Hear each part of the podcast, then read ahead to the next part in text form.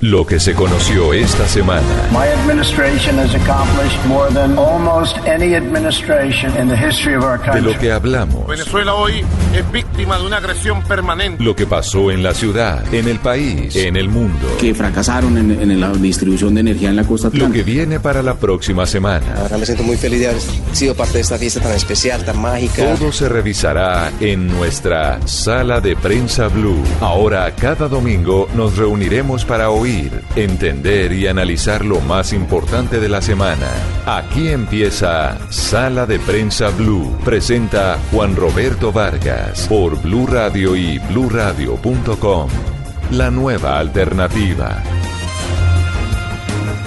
Muy buenos días, como todos los domingos, aquí estamos en Sala de Prensa Blue. Hoy con un programa muy especial que se origina desde Medellín y Bogotá. Estamos aquí en la capital antioqueña asistiendo al festival Gabriel García Márquez de Periodismo. Tal vez lo que podrían llamar los especialistas deportivos un mundial no de fútbol, sino de periodismo.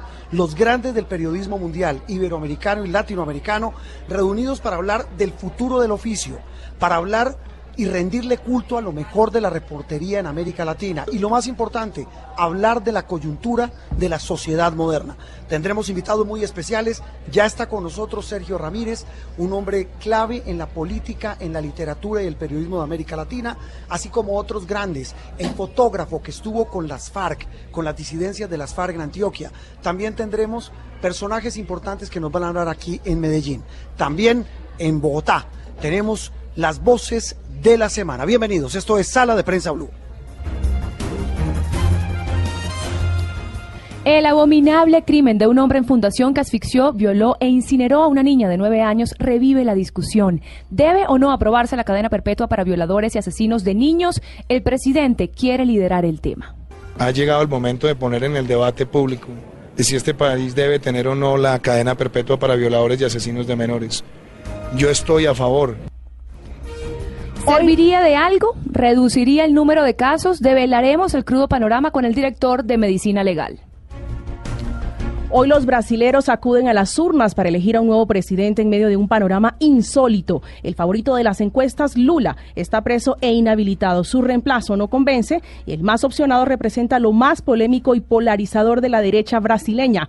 Un periodista de ese país nos hace la radiografía del futuro del gigante de América.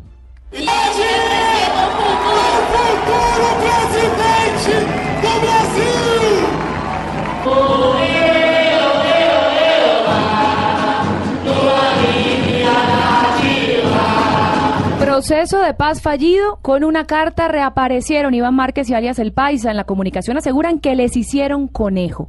El senador Carlos Lozada, del partido político FARC, piensa otra cosa.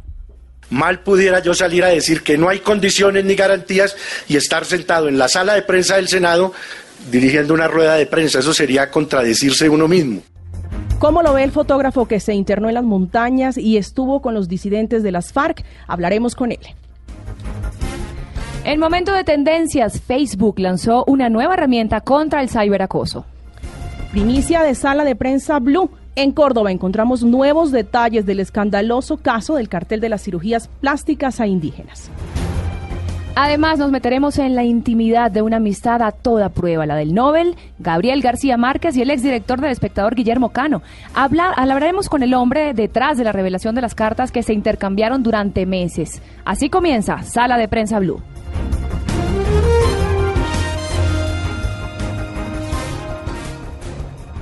Esto es Sala de Prensa Blue. Muy bien, y comenzamos como lo veníamos diciendo, eh, este programa especial de Sala de Prensa Blue que se origina desde Bogotá y Medellín. Nos acompaña aquí en los estudios de Blue Radio en la capital antioqueña, en el Festival Gabo, uno de los hombres más cercanos al periodismo, a la literatura y no tanto a la política, pero empezó en política. Uno de los grandes escritores, no solamente nicaragüenses, sino latinoamericanos, el señor Sergio Ramírez Mercado. Repito, escritor, periodista, político, abogado, fue vicepresidente de Nicaragua y hoy está, como siempre, asistiendo con sus grandes amigos de la Fundación Nuevo Periodismo Iberoamericano a este Festival Gabo. Señor Ramírez, gracias por acompañarnos en Sala de Muchas Prensa gracias, buenos días. Eh, sacando un tiempo en este fin de semana, en este domingo. Bueno, ¿cómo lo recibió Medellín?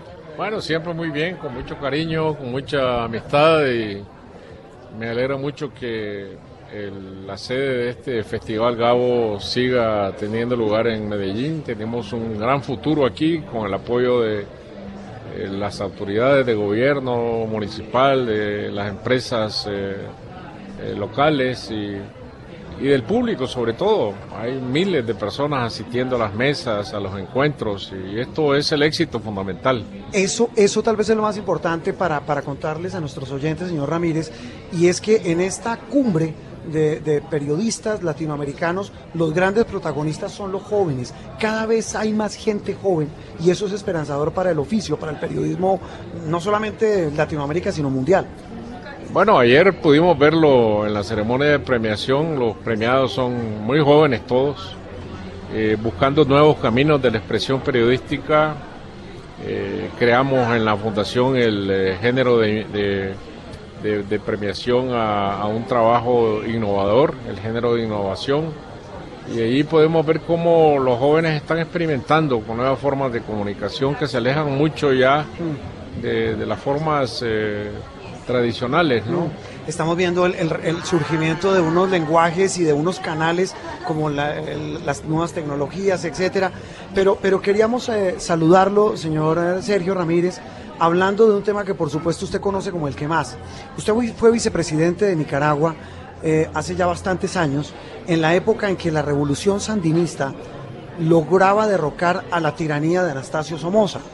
Usted estuvo de la mano de Daniel Ortega en esa primera etapa de esa revolución sandinista. ¿Cómo ve a la Nicaragua de hoy cuando está este mismo hombre, Daniel Ortega, pero en unas circunstancias totalmente diferentes? Mm. Bueno, Nicaragua una vez más está luchando por un margen eh, suficiente de democracia, de libertad, de justicia que ha perdido eh, a manos de un gobierno autoritario. Lo que a mucha gente le extraña es que alguien que estuvo comprometido en un cambio revolucionario, libertario, para derrocar una dictadura como fue Somoza, encabece ahora un régimen represivo.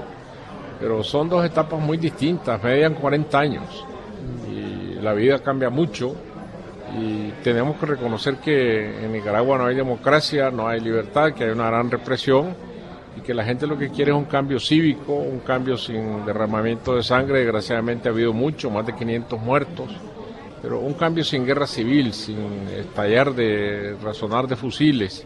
Y creo que sí, que el, país lo va a conseguir porque tiene esa voluntad eh, democrática, que cuando esa voluntad surge es muy difícil que nadie pueda callarla. Sí. María Camila, en Bogotá situación de Nicaragua. Usted hablaba recientemente con eh, una compatriota suya, con Yoconda, y le decía que usted ha vivido dos revoluciones, una desarmada y esta. ¿Cuál es la comparación entre las dos, más allá, digamos, del personaje que representa el actual presidente de su país? ¿Y cuáles serían, digamos, las connotaciones, viéndolo desde el punto de vista de la situación que enfrenta Venezuela? Yo creo que la gran diferencia es que eh, aquí está es una insurrección cívica encabezada por jóvenes, como entonces, en 79 también fueron los jóvenes, pero en aquel entonces los jóvenes se habían armado para derrocar a una dictadura eh, sanguinaria y a través de eh, la lucha guerrillera, de batallas en las calles, de, de la toma de las ciudades, Somoza tuvo que irse del país y entregar el poder a, las fuerzas eh, revolucionarias. Hoy en día es distinto porque no hay de por medio una guerra civil. es una revolución que busca la democracia por medios cívicos, por medio de un método de lucha que en el país nunca había vivido y me parece que muy pocos países de América Latina han experimentado, que es la lucha cívica, la lucha pacífica. Y yo creo que esto va a dar resultados, yo tengo muchas esperanzas. Eh, hoy en día hay mucha represión selectiva, el régimen quiere descabezar este movimiento resistencia, encarcelando a los jóvenes, mandando a otros, forzándolos al exilio, eh, eh, además de la gran cantidad de muertos, heridos, desaparecidos que, que ya hay, pero yo tengo una gran fe en que vamos a salir adelante y que lo que va a triunfar es la democracia. Sergio, ¿cómo está? Le saluda Andreina Solórzano desde Bogotá. Eh, yo creo que si en los últimos meses, como hemos visto estas eh, protestas que se han llevado a cabo en Nicaragua en contra del gobierno de Ortega, pareciese, se ve muy parecido. Uno ve las imágenes y se ve muy parecido a lo que se vivió el año pasado en Venezuela. Y creo que somos muchos los que eh, vemos una relación entre estos dos eh, países en este momento. Eh, ambos tienen regímenes autoritarios donde no existe una separación de poderes, donde todos están cooptados por el Ejecutivo, hay una perpetuación de poder en, el caso de Nicaragua por parte de la pareja Ortega Murillo y, también pues las protestas que se han visto y, y que, lo está liderando justamente los jóvenes, los estudiantes. Pero ¿cuál sería la diferencia eh, de fondo entre lo que pasa en Venezuela y lo que pasa en Nicaragua? ¿Por qué eh, la protesta de Nicaragua sería diferente a, la de Venezuela? Bueno, el, el, conflicto de Venezuela es mucho más, eh, mucho, mucho más antiguo, mucho más dilatado que empieza con, eh, con la resistencia al autoritarismo que muestra el régimen de Chávez y se prolonga con el de, con el de Maduro. Eh, en Nicaragua este fenómeno tiene ya 10 años, pero la resistencia ha recién empezado el 18 de abril de, de, este, mismo, de este mismo año. Y la diferencia fundamental que yo veo es que Venezuela, a pesar de que eh, está en la más absoluta quiebra, hay situaciones ya de, crisis humanitaria en los hospitales, eh, con la alimentación de la gente, pues eh, hay un entramado de poder basado en el dinero que, que, se, muestra muy resistente porque hay mucha corrupción, mucho enriquecimiento ilícito. ¿Esto ayudaría tal vez a que lo de Nicaragua sea más corto, tal vez? Me parece que sí, me parece que sí, porque Nicaragua no tiene una sola gota de petróleo que sacar del subsuelo. Eh, es un país pequeño de 6 millones de habitantes, la economía es muy chiquita, eh, el Producto Interno Bruto de Nicaragua eh, me parece que a lo mejor puede ser más pequeño aún que el de, el de Antioquia en la generación de bienes y servicios. Las reservas internacionales del país están yendo a pique, la gente está sacando sus ahorros en dólares de los bancos.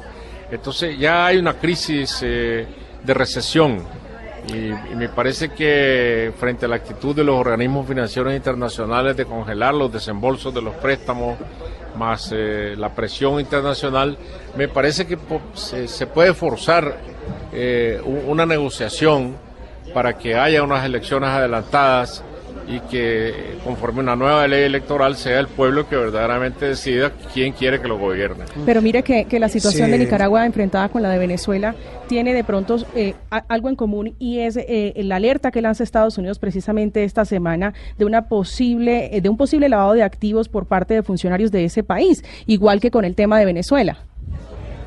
Sí, porque es que en el, en el, en el Senado de Estados Unidos se está aprobando, o se va a aprobar en estos días una ley eh, que se llama la, la, Nicaragua Act o el Acta de Nicaragua, que eh, establece sanciones a funcionarios, establece medidas restrictivas sobre el gobierno de, Ortega y este anuncio, esta, estas medidas que se han anunciado, pues yo las veo como un prólogo, como un preámbulo de lo de lo que está por de lo que está por venir. Entonces hay un acoso internacional muy importante que viene no, no solo de parte de los Estados Unidos, sino también de la Unión Europea, de la Organización de Estados Americanos, de países, del grupo de 12 países del, eh, que se formó en el seno de la OEA para vigilar el caso de Nicaragua, y de manera que estas eh, presiones internacionales que no van a resolver el problema, que el problema se va a resolver internamente, pues también son muy importantes y a mí me hace ver que lo que decía antes, ¿no? que se puede forzar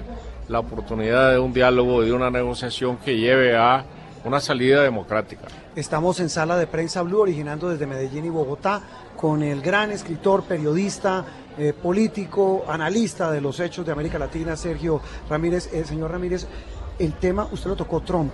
¿Cómo ve al presidente de los Estados Unidos que cada semana está metido en un enredo peor que el de la semana anterior.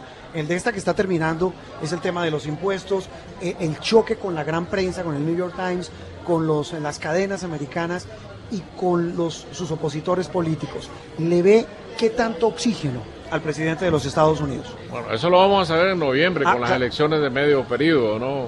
Es decir, si... eh, eh, Las legislativas, si- sí. Con las legislativas, eh, porque si los, demor- los demócratas logran quitarle el control a- a- al Partido Republicano de la, de la Cámara Baja eh, y, y de la Cámara Alta, que ahí hay prácticamente un empate ahora, Sí. eh, con un cambio de dos o, dos o tres asientos de senadores, ya está hecho el cambio.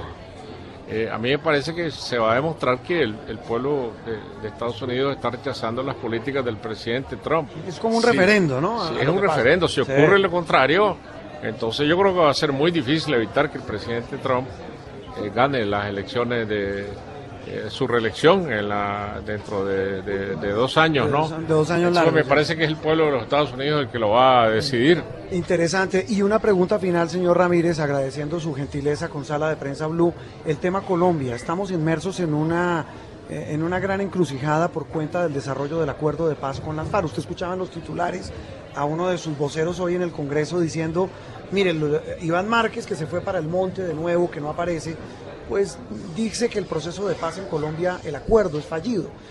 Dice Carlos Antonio Lozada, uno de los jefes históricos de las FARC, hoy senador, pues yo no creo que sea tan fallido porque la muestra de que no es fallido es que yo estoy sentado en la oficina de prensa del Congreso dando una rueda de prensa. ¿Cómo lo ve usted desde afuera, una persona que permanentemente está informándose, enterada sobre este devenir tan, tan Oye, clave para nosotros en Colombia? Yo viendo de lejos la situación, yo creo que la gran dificultad política que se ha creado en la FARC es el pobrísimo resultado electoral. El pobrísimo resultado electoral que tuvo es, eh, está produciendo consecuencias de este tipo. Si, si la FARC hubiera tenido una respuesta electoral fuerte, no estaría en estas condiciones. La debilidad siempre lleva a este tipo de, de- de- de- de crisis, ¿no? Entonces, eh, son, eh, lo que se alzan son voces solitarias y vienen a ser contradictorias. Eh, las crisis de contradicción surgen de la crisis de respaldo popular. Pero yo creo que este es el gran problema, eh, que el pueblo de Colombia dijo que para, para eh, que la FARC no es una opción política, Sí. eso está clarísimo. Sí. Entonces, eh, a partir de esta, de esta evidencia que tiene que analizarse la situación en el futuro, siempre, eso sí, me parece que hay unos acuerdos de paz firmados y que tienen que ser llevados adelante. ¿no? Sí, eh, eh, no hay de otra, no tienen reversa. No le veo otra salida. ¿no? Pues señor Ramírez, nos quedaríamos hablando aquí horas y horas, nos falta hablar de la migración en Venezuela, de volvemos al tema que nos convoca, que es el periodismo. Sabemos que ya hoy fin de semana está de salida de Medellín. Eh, le agradecemos por haber No, estado con muchas nosotros. gracias. Muchas gracias. Sergio. Ramírez, ex vicepresidente de Nicaragua, escritor, periodista, haciéndonos una radiografía absolutamente clara y maravillosa de lo que pasa en el continente. Esto es Sala de Prensa Blue. Esto es Sala de Prensa Blue. Muy bien, avanzamos en Sala de Prensa Blue. Estamos en Medellín, en el Festival Gabo de Periodismo. Ya en instantes hablaremos con Nelson Freddy Padilla del diario El Espectador sobre esa gran primicia, ese gran tesoro que fueron las cartas que se publicaron después de más de 50 años entre Gabo, nuestro premio Nobel de Literatura, y el asesinado director del Espectador del diario El Espectador, Guillermo Cano. Pero antes de eso hablamos, eh, Andreina, eh, María Camila y oyentes de Sala de Prensa Blue, con Enrique Rodríguez, nuestro corresponsal permanente en Europa de Madrid. Enrique, buenos eh, días, tardes en España, días en Colombia. Y el tema de Cristiano Ronaldo, cada vez más enredado por un tema por el que muchos no apostaban que iba a prosperar. Y lo digo porque pues pensaron que era un chisme, pero el tema ya va en que ni siquiera lo están convocando para partidos de la selección. Hay un tema muy complicado, Enrique. ¿Qué pinta la semana? ¿Qué pintan los próximos días para CR7, la gran estrella hoy de la Juventus, metido en un enredo de acoso y de abuso sexual muy grave? Enrique, buen día. Buenos días, Juan Roberto, Andreina, María Camila. Bueno, pues para Cristiano Ronaldo pinta mal esta semana, porque como bien decías, la selección portuguesa por ahora no lo va a convocar. Dicen que es porque tiene un periodo de adaptación con la Juventus de Turín, pero a nadie escapa que está relacionado con esa denuncia de Catherine Mayorga de esa presunta violación que tuvo lugar en el año 2009 en Las Vegas. Pero es que esta semana hemos conocido, el viernes pasado, sin ir más lejos, conocimos que dos de las marcas principales que tienen como imagen a Cristiano Ronaldo, es decir, la marca deportiva Nike la de videojuegos EA, Electronic Arts, han dicho que seguramente van a revisar sus relaciones con Cristiano Ronaldo. Lo que viene ahora, lo que falta por saber es las actuaciones o las medidas que va a tomar la justicia estadounidense, que sabemos que precisamente es bien contundente con este tipo de delitos.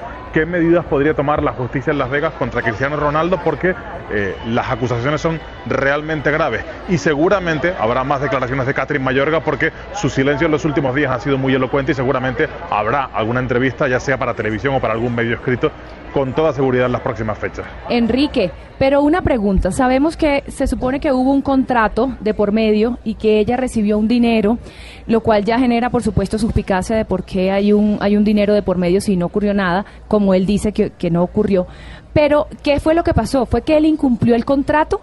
Porque, mal que bien, qué pena, yo, no, yo sé que uno, cuando uno está hablando de una violación, no es lo mismo que hablar de una venta de un carro, por ejemplo, pero si No, uno claro, ni de firma... impuestos. Exacto, si uno Sí, firma un contrato, recibió un dinero, eh, se supone que eso allí sea, o sea, eh, diciendo que por supuesto que es insalvable lo de la violación y obviamente esto es un tema diferente, pero en, en un contrato generalmente eso ya queda saldado. ¿Qué fue? Él no pagó, ¿qué fue lo que pasó con contrato? Que ella sale ahora a hablar cuando se supone que el contrato tenía una cláusula de confidencialidad. Sí, ese contrato además que estaba valorado en más de 300 mil dólares. Eh, no hay una explicación clara para eso. Lo- las explicaciones que hay se refieren a que seguramente eh, sus abogados o personas de su entorno le habrían convencido para que rompiera el silencio. Silencio que rompió hace ya más de una semana con la revista alemana Der Spiegel y ese sería el primer eh, paso de todo esto que estamos conociendo. En cualquier caso, ese contrato no tiene ningún valor más allá de lo privado, puesto que este contrato tenía como fin encubrir un delito y ningún ningún tribunal de justicia seguramente eh, podría emprender acciones contra Catherine Mayorga por haber incumplido ese contrato. En todo caso, y como bien decían, el solo hecho de que haya un contrato ya nos hace sospechar de que puede ser que haya algo que ocultar. Que ese, es, el quid del asunto. Hay algo que ocultar. Eh, esta semana, ¿qué puede pasar, Enrique? Para, para contarles a nuestros oyentes sobre este caso de Cristiano O Ronaldo. sea, ¿será que lo vamos a ver en los estrados judiciales pronto? Sí, o sea, va a dejar las canchas y lo veremos como pasó en un momento dado con Tiger Woods el- hace unos años, el, el golfista que cayó en desgracia. Las autoridades de, de Las Vegas, del estado de Nevada, han dicho que van a investigar y que se toman muy en serio esto que está pasando y también lo han dicho los abogados de, de- de esta mujer, de Catherine Mayorga. Veremos cómo evoluciona lo deportivo, cómo afectará esto a la Juventus de Turín, porque este viernes las acciones de la Juventus de Turín cayeron un 10% su valor en la bolsa de Milán. Veremos si la Juventus es capaz de aguantar a tener un jugador que está tan marcado como él en sus filas. La maldición de tener a alguien tan famoso, tan poderoso, pero que cuando comete errores, pues mire lo que arrastra. Enrique, gracias y nos vemos en Sala de Prensa Blue. Gracias, un abrazo para todos. Muy bien, una pausa y el regreso en Sala de Prensa Blue, un escándalo de corrupción que sacude e involucra a comunidades indígenas en el departamento de Córdoba y los secretos detrás de las maravillosas cartas de Gabo al eh, exdirector del diario El Espectador, don Guillermo Cano. Volvemos en instantes, esto es Sala de Prensa Blue. Esto es Sala de Prensa Blue. Esto es Sala de Prensa Blue. Seguimos en este domingo, en esta mañana de domingo en Sala de Prensa Blue. Les contábamos que originamos este programa desde las ciudades de Bogotá y Medellín. En la capital antioqueña se ha desarrollado en estos días el Festival Gabriel García Márquez de Periodismo, que reúne a lo mejor del oficio en América Latina. Y ha sido escenario este encuentro de periodistas latinoamericanos para hablar de una verdadera joya, una primicia que el diario El Espectador reveló en los últimos días, desde el fin de semana pasado, las ha venido revelando en sus ediciones. Y esa joya, esa primicia, tiene un valor histórico fundamental. Unas bellísimas cartas que tienen, yo creo que por lo menos más de dos décadas, en las que se intercambiaban mensajes en la época Gabriel García Márquez, hoy inspirador de este premio y este festival de periodismo, el gran premio Nobel de Literatura y el gran periodista de todos los tiempos, con otro gigante del periodismo, don Guillermo Cano, el asesinado director del diario El Espectador, hombre que cayó en las balas asesinas de Pablo Escobar. En esas cartas que se escribieron por más de 20 años, se anticipó, entre otras, lo siguiente. Y leo una, una parte, Andreina María Camila, y oyentes de Sala de Prensa, Sala de Prensa Blue, maravillosa. Abro comillas. En sobre aparte, le dice Gabo a don Guillermo, te mando pues el primer capítulo de 100 años de soledad. Es la primera vez que anticipo una novela en proceso. Salud, cierro comillas. Imagínense el documento gigante histórico en estas cartas. Nos acompaña en esta mesa de trabajo Nelson Freddy Padilla, editor del diario El Espectador, y el hombre que ha estado detrás de lograr que se divulguen estas cartas. Don Nelson, gracias por acompañarnos en Sala de Prensa Blue. Juan, es un gusto. Bueno, es de la casa, es amigo, el diario El Espectador, diario hermano de Noticias Caracol. ¿Cómo logra, cuéntele a, eh, a los, cuénteles a los oyentes de Sala de Prensa Blue, cómo logra convencer a doña Ana María de Cano de que libere, revele y permita que se conozca esta joya, este paquete de cartas de Gabo y Guillermo Cano? Bueno, con un saludo a los oyentes. eh, cuando uno se enamora de los temas, los temas terminan eh, llegándole a uno. ¿Hace Eh, cuánto estaba usted enamorado de ese, de ese tema? De, de García Márquez de toda la vida. Tuve el privilegio de trabajar con él en la revista Cambio. Y hace tres años murió Carmen Balcells, la sí. gente literaria de Gabo. Entonces me hice un perfil sobre la vida de ella y una de las amigas que mejor la conocía era la viuda de don Guillermo Cano, que también es catalana Sí. doña Ana María Busquets. Eh, nos pusimos a hablar de ella y en un momento muy emocionante ella me habla de una carta que le mandó Gabo después del asesinato de don Guillermo, eh, disculpándose por no haberla llamado, por no haber estado en el sepelio, etcétera. Eh, ella se emocionó mucho, me dejó citar la carta, eh, no de una manera textual, me dijo que era algo muy privado y ahí me enteré que tenía muchas cartas más. Entonces yo le, yo le digo, ¿y esas cartas qué va a hacer con ellas? Porque no me permite leerlas y las publicamos. Y me dice, no, Nelson, eso es privado. Eso es muy privado. Entonces Ella no el tema quedó así. Ella no quería No quería que fueran públicas. El tema quedó así hace tres años y apareció un angelito que es la nieta de don Guillermo Cano y doña Ana María, que trabaja con nosotros en El Espectador, que se llama María José Medellín Cano. Entonces le digo, María José, tu abuela tiene un tesoro, tienes que ayudarme Ah, a que lo destape.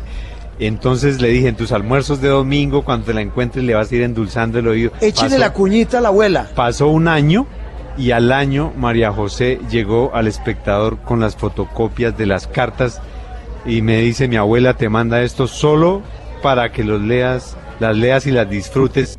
Ah, pero, pero Nelson, entonces, eh, eh, doña Ana María dice, le mando las cartas, pero solamente para que las lea, para que se saboree, pero no para publicarlas. ¿Cuándo la convencen de que las publique? Eh, el proceso empieza más o menos hace un año, cuando Fernando, que fue director del espectador, eh, la convence de venderlas a la Universidad de Texas, al archivo de Sí. Austin, donde está todo el, el legado de García Márquez que Mercedes Barcha les vendió a ellos. Así. y ahí entonces dice ella, publíquelas.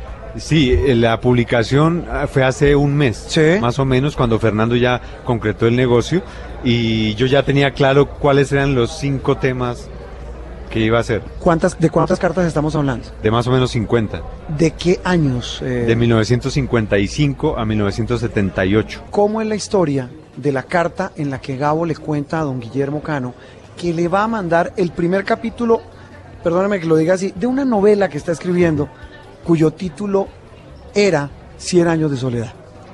Eso ocurre en abril de 1966. Eh, Gabo ya le había adelantado cosas a don Guillermo sobre la gran novela que estaba haciendo y eh, le anuncia que terminó, él lo define como el gran mamotreto de mil páginas de la historia de una familia de apellido Buendía que vive en un pueblo perdido del Caribe hasta que un ventarrón lo desaparece. Eso le explica en la carta. Y entonces le dice, eh, querido Guillermo, es la primera vez que adelanto un capítulo de una novela, eh, públicalo, salud. Nelson, estas cartas inéditas sin duda son un gran tesoro y, y lo que revelan es una relación íntima eh, más allá de, de- del periodista, pero también eh, periodista, reportero, un amor infinito. Cuéntenos un poco cuando eh, Gabo le dice a don Guillermo, no quiero ser un periodista de corbata, ¿qué era lo que le molestaba? En es- ese momento corresponde a cartas que se intercambiaron en finales de los años 60 y comienzos de los 70. Eh, una vez se publica 100 años de soledad en 1967, Gabo se vuelve un personaje universal. Y eso significa que se convirtió en objetivo de todos los políticos de Colombia. Todos querían nombrarlo de ministro, de asesor, de, consejero, de embajador. Sí. Y entonces él llega un momento en que se cansa del tema y durante el gobierno eh, de Carlos Lleras Restrepo, el canciller Alfonso López Miquelsen le ofrece el consulado en Barcelona. Y entonces Gabo dice, no más, eh, llama, eh, llama, le escribe a don Guillermo diciéndole que por favor le publique un manifiesto en el cual rechaza el consulado y rechaza cualquier cargo político porque él no quiere ser un escritor de corbata. Eso significa que eh, nunca iba a aceptar un cargo público porque él creía que perdía de inmediato la independencia como escritor. Nelson Freddy, además de este, de este Gabo, pues que no quería ser eh, un, un periodista de corbata, ¿qué otro Gabo se encontró usted que tal vez no había hallado en escritos anterior, anteriores de- del Nobel? Que le haya descubierto. Un Gabo tierno, un Gabo amiguero, de com- eh, compinchero, tomatrago también, eh, un Gabo desventurado en los años 50, pero dichoso en los 60 y enloquecido en los 70 cuando le llegó la fama mundial. Eh, pero a mí me encantó sobre todo la quinta entrega porque es, es la que revela la visión literaria de él cuando ya le dice a don Guillermo, mire, yo ya entendí la literatura francesa, la literatura inglesa, la literatura rusa, y la confrontó con lo que sabía la literatura norteamericana y le dice, es el momento de la novela latinoamericana y si no escribimos a esa altura nos lleva a la chingada. Él capitaliza eso y se convierte en el- la leyenda que es. Nelson, pero hemos hablado de eh, lo que desde París le envía Gabo a, a don Guillermo, pero ¿qué le responde don Guillermo cuando le envía semejante primicia mundial como es ese primer capítulo de esta novela? Ese Cien años de soledad. Ese es un capítulo que estamos buscando porque doña Ana María no encuentra las respuestas de don Guillermo. No, no le puedo creer. En serio, no, ¿No las encuentra? No, hay, es que, miren, hay detrás de todo esto hay una investigación por hacer. Primero, ella no sabe dónde pueden estar, porque hubo trasteos, hubo pérdidas. Bueno, un atentado al periódico. Y hay, exacto, hay atentados, hay una persecución contra la familia, eh, y hay unos documentos que Gao en las cartas anuncia que yo mataría por ellos. Miren, ¿Cómo- hay, cuál, por ejemplo? hay uno, por ejemplo, que, que le dice, eh, seis años después de la publicación de 100 años de soledad, le dice Concho, que era, como le decía un Guillermo, Concho, ahí te mando eh, la versión censurada de 100 años de soledad en ruso. No, o sea, uno quisiera saber qué aparte le censuró el, el régimen de la Unión Soviética, pero Mm. no aparece el documento. Oiga, qué apasionante relato. Nelson, eh, ¿qué, qué falta por publicar de estas cartas? Falta que esas cartas eh, sean digitalizadas y dispuestas en la web por el Ramson Center Sí. en Austin para que los investigadores confronten todo esto que estamos hablando. Hay muchos cabos sueltos, eh, detalles de cómo estaba escribiendo los libros, detalles de viajes. No sé, por ejemplo, dice, me voy a terminar el coronel a Mallorca. Nadie sabía de eso. Eh, cosas que hay que verificar de alguna manera para entender el proceso creativo en, en el que él estaba. Y, y tal vez una cosa que personalmente a mí me conmovió mucho de estas cartas que ha publicado el espectador, el desespero de Gabo por la falta de plata. Sí. Vivía en la inopia. Pero absoluta. Está varado. Absoluta. Eh, eh, por Dios. Y, y- y esta semana nos divertimos mucho con eso porque eh, eh, a veces es la realidad del periodismo, ¿no? Pero encarnada en él y hay un momento en que está a punto de irse a trabajar al tiempo. Ah, que dice, mi, mi dignidad se me está a punto de... Sí, voy a dejar por eh, debajo de la mesa eso que llamamos dignidad y voy a llamar al doctor Santos, porque no tiene con Amenazando a qué don comer. Guillermo, claro. Menos mal que aparece un trabajo más cabos sueltos. Aparece un- una crónica semanal a Perú. Na- ¿Dónde están? Nadie sabe. Dos Venezuela. crónicas semanales a Venezuela. ¿Dónde están? Nadie sabe. Y algo que me encanta porque mi familia tiene que ver con eso. Hacía comentarios hípicos de las carreras de caballos de. Francia para Venezuela. No, era, eh, es decir, eh, ese inagotable y maravilloso talento de periodista, de narrador y de escritor que tenía Gabo, tasado eh, con base en sus necesidades básicas, mínimas, como era conseguir plata para comer, para vivir, para estar en Europa. Exactamente. Y un viaje no solo a nuestra profesión, al periodismo, al porqué del periodismo, sino al porqué de la literatura y al porqué de la política, eh, a por qué a Gabo siempre le interesó el poder eh, como una forma de narrar, no como una forma de No compartirlo, aprovecharse. exacto. Pues Nelson Freddy, eh, relato apasionante y una primicia de verdad, además no solamente por la primicia, el golpe periodístico, la gran chiva, sino por la manera como la trabajaron, como usted que ha estado detrás de ese proyecto la, la emitieron, la presentaron y créame que de verdad es un orgullo que ustedes trabajen eh, con nosotros en el diario El Espectador y en Noticias Caracol y Blue Radio. Gracias, Juan. Hoy domingo, cuando este programa está al aire, eh, pueden ir a buscar El Espectador y contaremos otra revelación eh, que tiene que ver con unos originales que compró la biblioteca Luis Ángel Arango de la época de García Márquez previa al espectador, estoy hablando 1948-1952, que nadie conocía el espectador tuvo la primicia de entrar a la sala de documentos raros de la biblioteca donde los están curando y salvando y hoy les contamos la historia de qué contienen, de qué cuentos inéditos y qué relatos contienen. Tarea, eh, María Camila Andreina, salir a comprar el diario El Espectador hoy domingo. Para, para deleitarse con este tesoro, como son las cartas de Gabo Nelson Freddy. Gracias. A ustedes. Muy bien, Nelson Freddy Padilla del diario El Espectador en Sala de Prensa Blue. Estás escuchando Sala de Prensa Blue. Continuamos con Sala de Prensa Blue, originando desde Medellín y Bogotá. Hablamos ahora de un escándalo, María Camila, de esos que usted nos tiene acostumbrados en Blue Radio y en Noticias Caracol. Uno que es insólito y es otro capítulo a propósito de lo que hablábamos hace algunos instantes con Nelson Freddy Padilla del Espectador, de esa literatura y de esos relatos macondianos de nuestro novel Gabriel García Márquez. Un acto de corrupción insólito, dineros que debían ir a las comunidades indígenas de Córdoba que terminaron para hacer cirugías estéticas. ¿Cómo es la historia? Juan Roberto, la historia tiene que ver con los dineros de la EPS indígena de Córdoba, Manesca.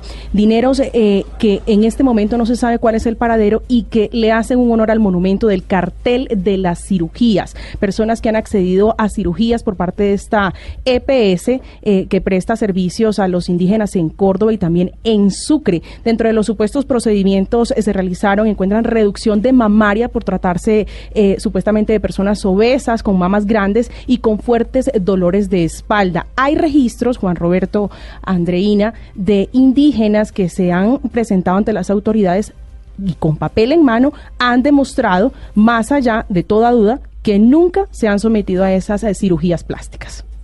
Tenemos en este momento, eh, Juan Roberto Andreina, un invitado muy especial. Él es Víctor Arrieta, el director del diario independiente La Lengua Caribe de Córdoba. Víctor, usted, bienvenido a Sala de Prensa Blue. Usted ha hecho varias investigaciones sobre hechos de corrupción en su departamento, sobre el tema puntual de las cirugías plásticas que debían practicarse las indígenas y que finalmente no llegaron a esta población y que todavía no hay claridad. ¿Qué conoce usted? Buenas tardes, María Camila y Juan Roberto y a todos los oyentes de Sala de Prensa Blue.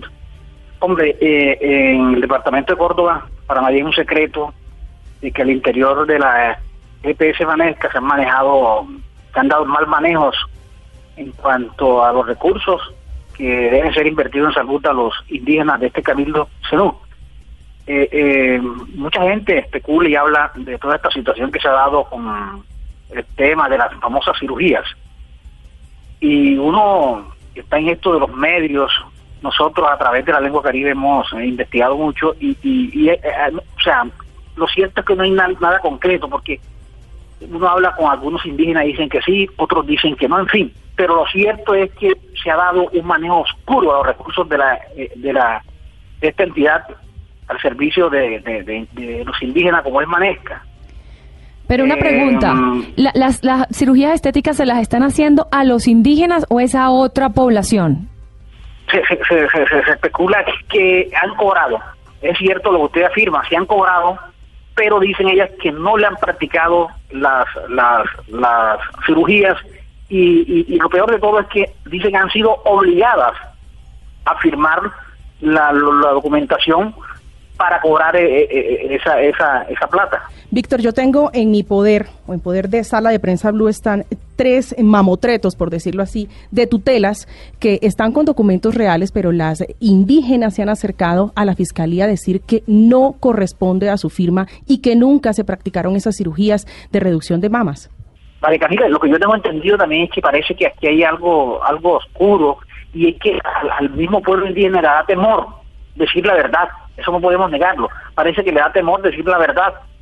eh, yo hablaba con, alguien muy cercano a Manesca y me decía que, que, ahí se ha dado un mal manejo en cuanto a este tema, que algunas algunos procedimientos no se han dado y se han cobrado, en fin. Lo cierto es que ha habido un acto- se, se ha dado hechos de corrupción al interior de, de la EPS Manesca. Eh, Víctor, para finalizar le pregunto sobre más hallazgos de corrupción, porque es que esta EPS indígena ha estado inmersa en varios eh, capítulos. ¿Qué, otro, qué, otros aspectos ha encontrado usted? Camila, en ese tema de Manesca hay mucha mucha tela por cortar. Eh, se han dado entramados judiciales, se dice que también detrás de esto hay persecución política. Yo creo que usted tiene conocimiento de eh, que la, la fiscalía está investigando al, al senador Fabio Amín, porque supuestamente él era una de las personas que quería liquidar a Manesca para, para montar a Gabriel Pérez como como liquidador de esta de, esta EPS. Entonces, y, y también se especula y dicen que, que hay muchos grupos políticos detrás de esta situación de corrupción de Manesca, eh, que a través de, una funcionaria que hizo parte, eh, también se llama Sandra Hoyos Boboli. Ella trabajaba, en la- era directora de medidas especiales para prestadores de servicios de salud y las entidades de orden territorial. Esa dicen que era cuota de Fabio Amín. Y era la persona que estaba detrás de todo este entramado para que liquidaran a Manesca. Perfecto. Bueno, vamos a estar muy pendientes de cuál va a ser la evolución de este nuevo cartel ahora de las cirugías eh, en Córdoba. Muchísimas gracias, Víctor Arrieta, por acompañarnos en Sala de Prensa Blue. Muchas gracias a ustedes, a Bruto Radio y a todos los oyentes. must have gone wrong in my brain. Got your chemicals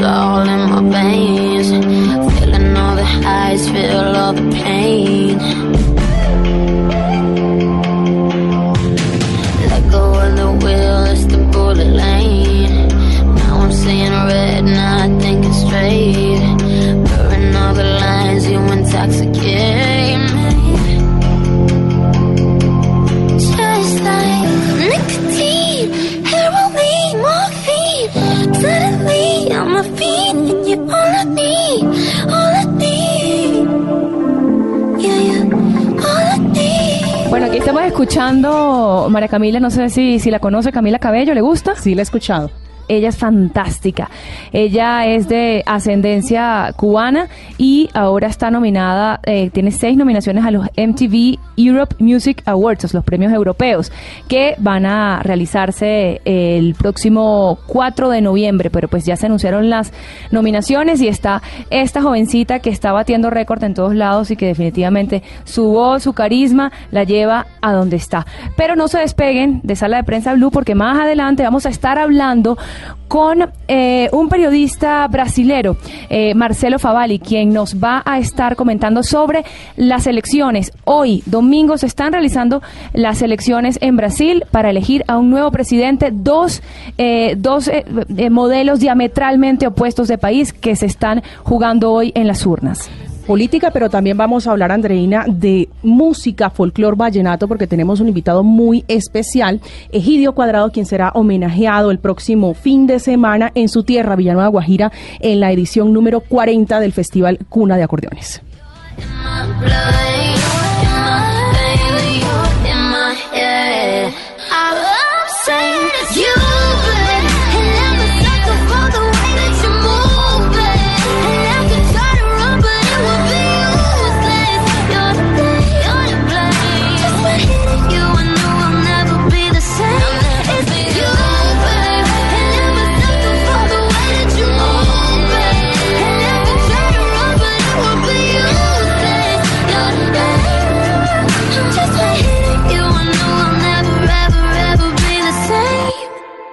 Estás escuchando Sala de Prensa Blue. Estás escuchando Sala de Prensa Blue. Muy bien, y seguimos en este recorrido por el periodismo mundial, en este Festival Gao en la ciudad de Medellín, en el Jardín Botánico, eh, como lo hemos anunciado en este domingo de Sala de Prensa Blue. Un invitado muy especial, María Camila. Usted debe estar también viendo las fotografías que quiero que relate a nuestros oyentes de Sala de Prensa Blue. Unas fotografías bellísimas que fueron tomadas en las montañas en algún lugar, como se diría en la, época antigua de la reportería de orden público, en algún lugar de las montañas de Antioquia. Unas montañas, por supuesto, muy verdes, llenas de caminos, veredales, trochas, y llenos esos caminos de guerrilleros, llenos de hombres con armas hasta los dientes. Un relato de unas imágenes que realmente pensamos que no íbamos a volver a ver después de la firma del acuerdo de paz entre el gobierno y la guerrilla de las FARC, hoy partido político FARC. Estas fotografías hacen parte de un impecable trabajo periodístico que fue publicado hace un par de semanas aproximadamente por el más importante diario del mundo y de los Estados Unidos, el New York Times. Un trabajo periodístico a cuatro manos, a cuatro ojos y a dos corazones. Y lo digo así porque son dos personas que trabajaron durante mucho tiempo.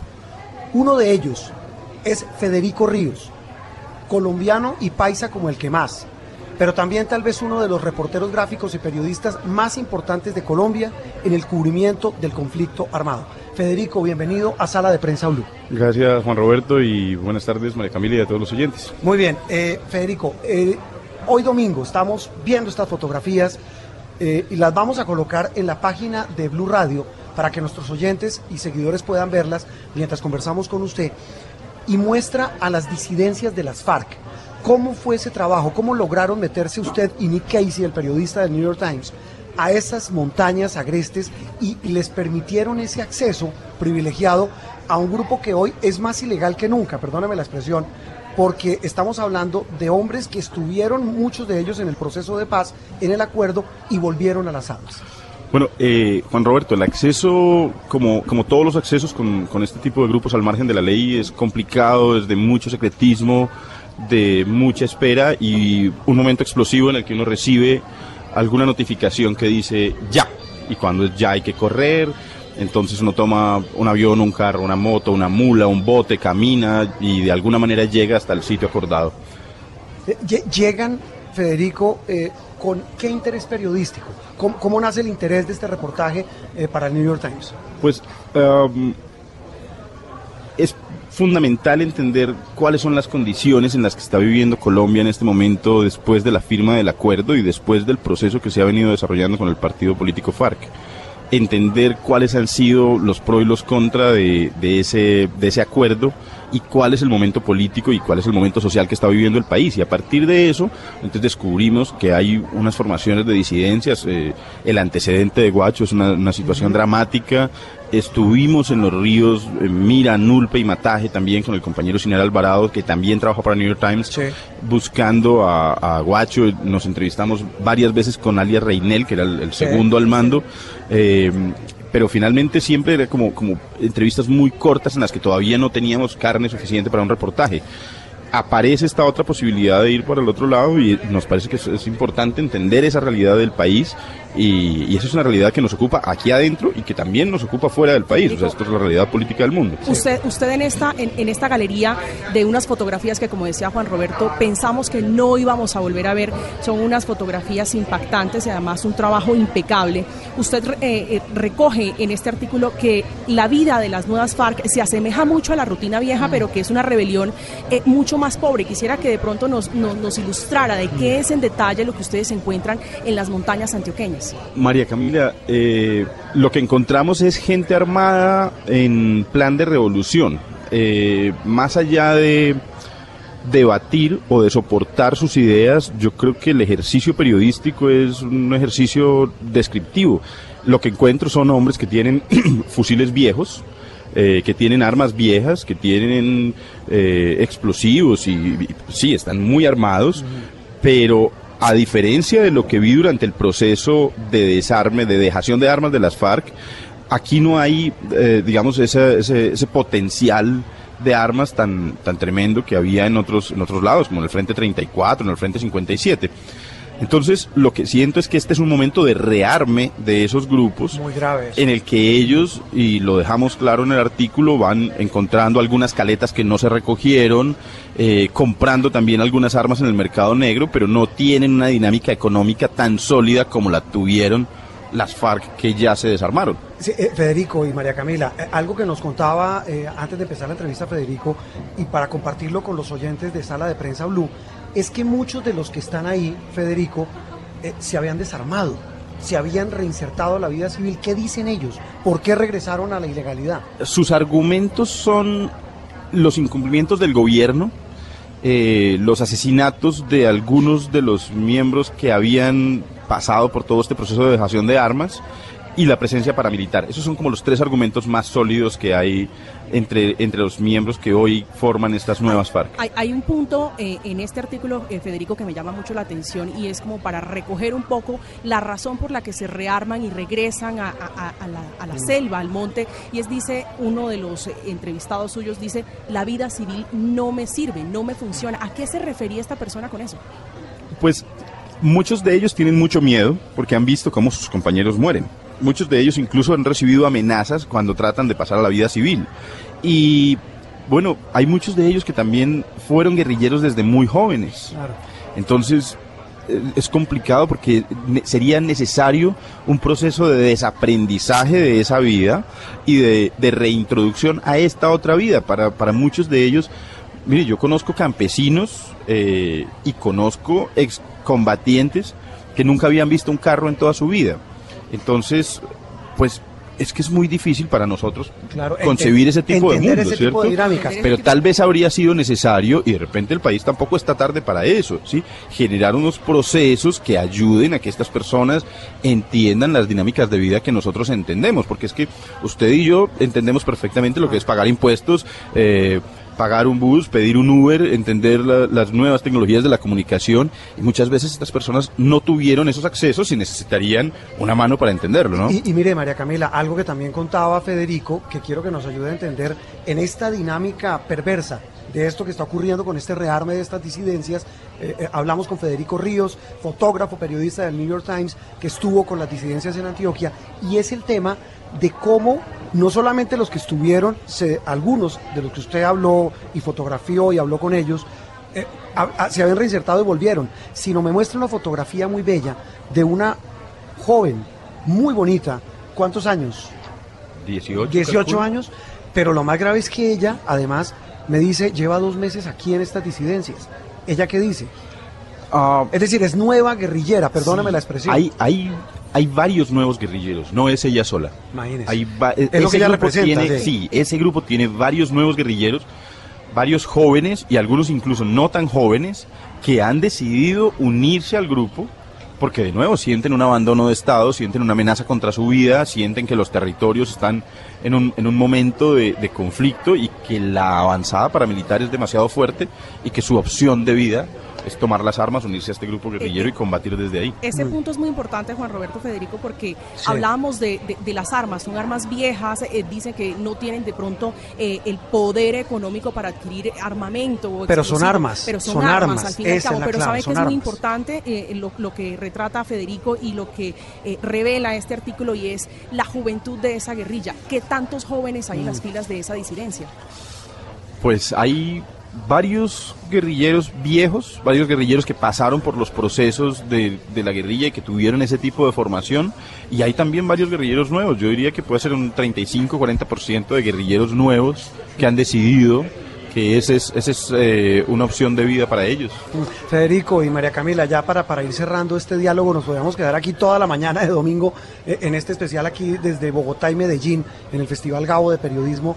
Federico, usted decía al comienzo de este diálogo algo muy interesante, y es que todavía se puede hacer algo, todavía hay esperanza de poder convencer a estos jóvenes, a estos muchachos que volvieron a estas disidencias, de que es rentable devolverse a la vida civil, a reinsertarse a una vida o llegar a una vida sin armas. ¿Es posible después de lo que usted vio allá? Yo siento que, que estas personas que están allí no son personajes sedientos de sangre, sino seres humanos que se sienten Desesperados, engañados, nada, claro. defraudados, desesperados. Hay muchas líneas, hay muchas líneas, pero yo siento que el país puede hacer muchas cosas. O sea, detener la masacre de líderes sociales que estamos viendo, que es un- se, se nos volvió paisaje porque se nos volvió de todos los días. Se volvió una cifra. Y es además lo que, lo, que retrata esto. Sí, Territorio sin sangre. Usted, usted menciona una parte muy interesante y es que las metas de la disidencia en este caso en Antioquia no están completamente claras o por lo menos no son tan ambiciosas como la guerrilla que conocíamos antiguamente. Dicen que, que no son o que son conscientes de que no van a poder derrocar el poder. ¿Por qué aguantan, digamos, las inclemencias del clima durmiendo como usted y, y que me transporta Mm. además a dormir en el piso, en, en- medio de plátanos? eh, Bueno, persegui- y perseguidos. Perse- claro, perse- perseguidos. perseguidos. y bombardeados. Claro. Es que, es que la, la situación es tenaz. Yo también me hago esa pregunta. ¿Por qué alguien toma la opción de vivir esa vida? ¿Sí? Porque, Incluso de volver, mira, de regresar cuando yo- ya habían salido. Yo, yo voy unos días, estoy ahí y, y- y salgo como si me hubieran dado una paliza, ¿sí? O sea, es que dormir, dormir en la hamaca en medio de los aguaceros de la noche, camuflado en la selva sin poder usar una linterna porque después de las 5 de la tarde está prohibido, comiendo muy mal, comida de campaña, haciendo marchas diarias muy largas, pues es muy complejo, pero ¿por qué la gente decide vivir esa vida? Eh, pues yo creo que hay que entender que la semana pasada hubo un desplazamiento masivo de más de 100 familias en una región muy cercana eh, a Ituango. Eh, y ese desplazamiento sucede porque hay un embate paramilitar. Los paramilitares llegan a unas veredas y dicen vamos a limpiar. Entonces esta gente está, sintiéndose la contra de ese embate paramilitar. Pero entonces ahí es en donde viene y, y yo insisto en la importancia de la pregunta de Juan Roberto. ¿Todavía estamos a, a- a- Estamos a en- tiempo. a tiempo de hacer algo? Bueno, pues como país sí deberíamos controlar el paramilitarismo. Como país el Estado debería tener control sobre el territorio nacional y, sobre- esa es una situación que se nos sale de las Y manos. súmele, Federico, María Camila, el otro fenómeno llamado el narcotráfico, que transversalmente cruza absolutamente todo esto, porque estamos hablando de tráfico de droga, la minería ilegal, como fenómenos que alimentan estos eh, fenómenos sociales. Juan, Federico, mire, sí, eh, María Camila, una- para terminar. Permítame una pregunta Sí, señor. Federico, y es relacionado Sí. financia- eh, precisamente con la financiación. Claro, Usted dice que no tienen cultivos ilícitos, no tienen minería ilegal. ¿De qué viven? Pues las armas son bien pobres. yo me hago la misma pregunta y como periodista en terreno yo tengo que limitarme a lo que vi. Mm, entonces, yo garantizo que no vi una sola mata de coca. Y en mis fotos es, es obvio eso. eh, no hay coca en la zona en la que yo estuve. Puede haber en otras zonas, pero ahí no. No hay minería ilegal en esa región. No la vi. Entonces yo también les pregunté a ellos de qué viven y, y como queda consignado en el artículo, ellos viven casi como de lo que pueden, del aire, no sé. eh, pero, pero es una situación compleja. Y Juan Roberto tiene razón de nuevo. Esto es minería ilegal, esto es tráfico de drogas, esto es otros tráficos ilegales, esto es extorsión a, finqueros pequeños, medianos y grandes. Entonces, pues yo siento que es importante también entender eh, un marco más amplio de cómo sucede la financiación de los grupos al margen de la ley, porque no todos, ni todos viven de las drogas, ni todos generan sus ingresos mayoritarios a partir de las drogas. Puede haber relación, pero yo, yo no la conozco y como periodista mal haría yo en señalar una cosa que, que no puedo probar. Y eso se llama rigor periodístico. Pues muy bien, Eh, Federico, eh, lo dejamos, eh, ya estamos terminando este, el- este Festival Gabo. Usted está ya de salida hoy domingo. Gracias por haber estado en Sala de Prensa Blue. Bueno, Juan Roberto, María Camila, muchas gracias a ustedes y a todos los oyentes. Una pregunta rapidita, ¿dónde la gente, aparte de la página pues, del New York Times, dónde la gente puede ver su trabajo de reportería gráfica? Mi página es federicorrios.net, pero más frecuentemente estoy alimentando mi cuenta de Instagram, que Sí. es historias sencillas. arroba Historias sencillas. Pues arroba historias sencillas, Federico Ríos, ríos.net es su cuenta en la web para que puedan ver ustedes, los oyentes de Sala de Prensa Blue, el maravilloso trabajo de este hombre que le llevó al New York Times una radiografía de algo que muchos en Colombia no hemos querido ver y es el tema de las disidencias de las FARC. Federico, gracias. Un Muchas abrazo. Gracias, Juan Roberto, y muchas gracias, María Camila. Muy bien, continuamos en Sala de Prensa Blue. Esto es Sala de Prensa Blue. Y avanzamos en esta mañana de domingo, transmisión especial de Sala de Prensa Blue desde Medellín, Festival Gabo de Periodismo y desde Bogotá y ahora desde Brasil, el gigante de América Andreina que define su futuro en medio de una situación caótica, llena de incertidumbre y sobre todo de una profunda indignación de los millones de brasileños por el tema de la corrupción. La corrupción y la polarización hoy tienen eh, como escenario las elecciones para escoger al nuevo presidente. Absolutamente. Hoy, domingo 7 de octubre, se están realizando las elecciones a presidente y lo que se está jugando es eh, dos, do- dos modelos de país completamente distintos. Estamos, los dos que están punteando son Jair Bolsonaro de la ultraderecha, eh, que ha manifestado posiciones muchas veces eh, eh, muy radicales, en algunos casos misógenas. Hace, vi- vimos hace unas dos semanas unas manifestaciones muy masivas en Sao Paulo y en Río de Janeiro en su contra, pero así como es el que está punteando en las encuestas, es el que mayor rechazo genera. Y, en la otra esquina está Fernando Haddad, que es el, el, el- el candidato de Lula, quien eh, era, si hubiese estado en la contienda electoral, definitivamente Lula, se sabe, hubiese arrasado lo más seguro, según decían las encuestas. Como fue inhabilitado, estratas las rejas precisamente por un capso de corrupción, está Fernando Haddad, pero sabemos que en política no necesariamente esta matemática de transferencia de votos se da. Entonces, tenemos este panorama en Brasil en una inmensa polarización, como usted mismo lo ha dicho, y nos va a acompañar un colega de Band News, él se llama Marcelo Favalli, para que nos dé un poco esta radiografía de lo que está ocurriendo hoy en las elecciones en Brasil. Hola, Marcelo. Hola, muy buenos días a ustedes de Colombia, de Bogotá. Es siempre un gusto hablar con ustedes desde acá, Brasil. Ahora son las primeras horas del día de domingo. La jornada de elecciones ya empezó acá en Brasil, llevando en consideración que Brasilia, la capital de Brasil, está a dos horas más adelante de Bogotá. Entonces, ahora ha empezado hace poco nuestra jornada de votación y sí, como ustedes mismos dijeron, muy polarizado. Nosotros tenemos gente entonces de dos sitios muy distintos, de la extrema derecha y parte de la izquierda, de la centro izquierda, que van a disputar el cargo de postulante del gobierno máximo de Brasil, que es la presidencia. Marcelo, una pregunta. Es extraño que el que está punteando, que es Jair Bolsonaro, el de la derecha, se retiró de la campaña porque sufrió un atentado eh, en su contra y se le, por fuerza mayor se tocó- le tocó eh, salirse de la campaña. Sin embargo, vemos que sigue punteando en las encuestas. No sabemos si hay un tema de, de, de precisamente lo que decía ahora Juan Roberto, de animadversión de los brasileros con todos los escándalos de corrupción. Y este es un personaje que aun, aunque genera mucha polarización, al parecer no tiene ningún escándalo de corrupción detrás. Bueno, estas elecciones de hoy en Brasil son inéditas. El país nunca ha visto una situación así. Entonces vamos a intentar explicar el panorama que mismo para nosotros los brasileños es muy complicado. Tenemos a alguien de la extrema derecha que es de un partido más pequeño, con poca expresión política en Brasil, tiene un histórico muy joven en la política de Brasil y nunca alguien de la extrema derecha de un partido como ese, del PSL, ha llegado tan lejos en una disputa presidencial. En la otra esquina tenemos el heredero político de Lula que está encarcerado, ya fue condenado por dos instancias por casos de cor- corrupción y aún tiene que responder a otros crímenes parecidos. Entonces nosotros au- y también tenemos que llevar en consideración que la tasa de rechazo de los dos es muy alta. Seguramente las encuestas apuntan que tenemos una segunda vuelta.